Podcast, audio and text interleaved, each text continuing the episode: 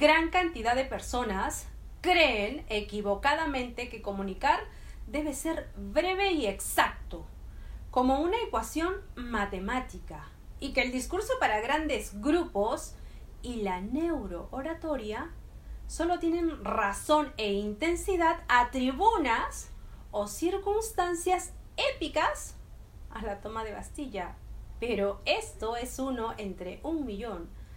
La verdad es que cada paso y actos humanos tienen algo de importante o de sublime susceptible de ser comunicado.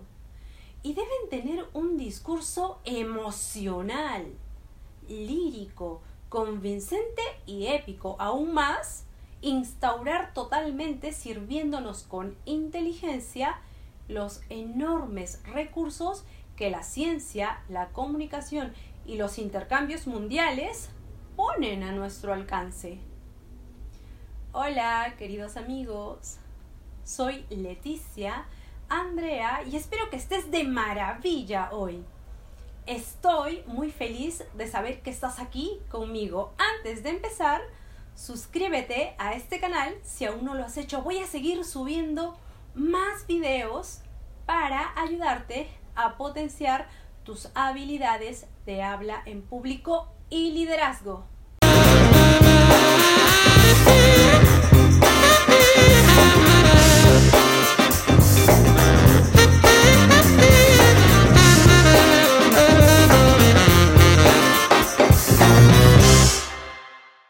En los colegios y universidades nos llenan de datos y conceptos pero no nos enseñan a comunicarlos, a persuadir con ellos y por ende a recrearlos y mediante este ejercicio recrear también nuestro razonamiento, nuestra personalidad y la de nuestros oyentes. Un mensaje verbal con sus apariencias racionales, emocionales y corporales tienen un relato de más de un millón de años en la familia humana.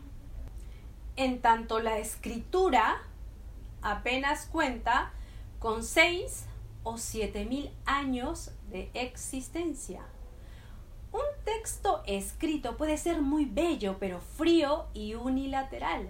No recoge la interacción con el oyente, como lo hace el discurso, se autopsia la palabra y no se vive la creación del mensaje, ni su riqueza de signos verbales. Y como dijo Alan García, comunicar es un instinto básico que muchas veces reprimimos. Es un impulso vinculado a la vida, la creación y la integración, que define el instinto erótico en su sentido más profundo mucho más amplio que la mera sexualidad. He diseñado el programa de entrenamiento de neurooratoria y creatividad para niños, adolescentes y adultos para reivindicar la espontaneidad de la palabra y del liderazgo, por supuesto, y recuperar la fuerza del talento que todos tenemos al comunicarnos ante un auditorio desarrollando así nuestra personalidad y la del público en un acto único y creativo que nos hará mejores y más libres al expositor como al oyente. Mi programa de entrenamiento de neurooratoria y creatividad es único, innovador e impactante. En mi programa de neurooratoria y creatividad entenderemos el tono de voz, el ademán, la mirada, la ansiedad del público y redescubriremos nuestra propia personalidad a través de la comunicación. Analizaremos tus discursos en su versión escrita para que puedas reproducirla y valorarla en su riqueza del instante, en que se unifican el público y tú como expositor en la improvisación y la voluntad. Aprenderás a comunicar tu personalidad de manera integral y no solo de manera segmentada.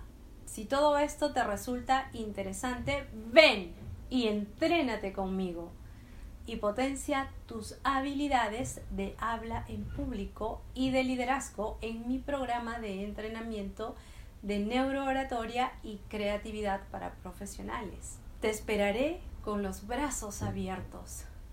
En la descripción de este video te dejo mis redes sociales, escríbeme para darte más información de los detalles de inversión. Te amo.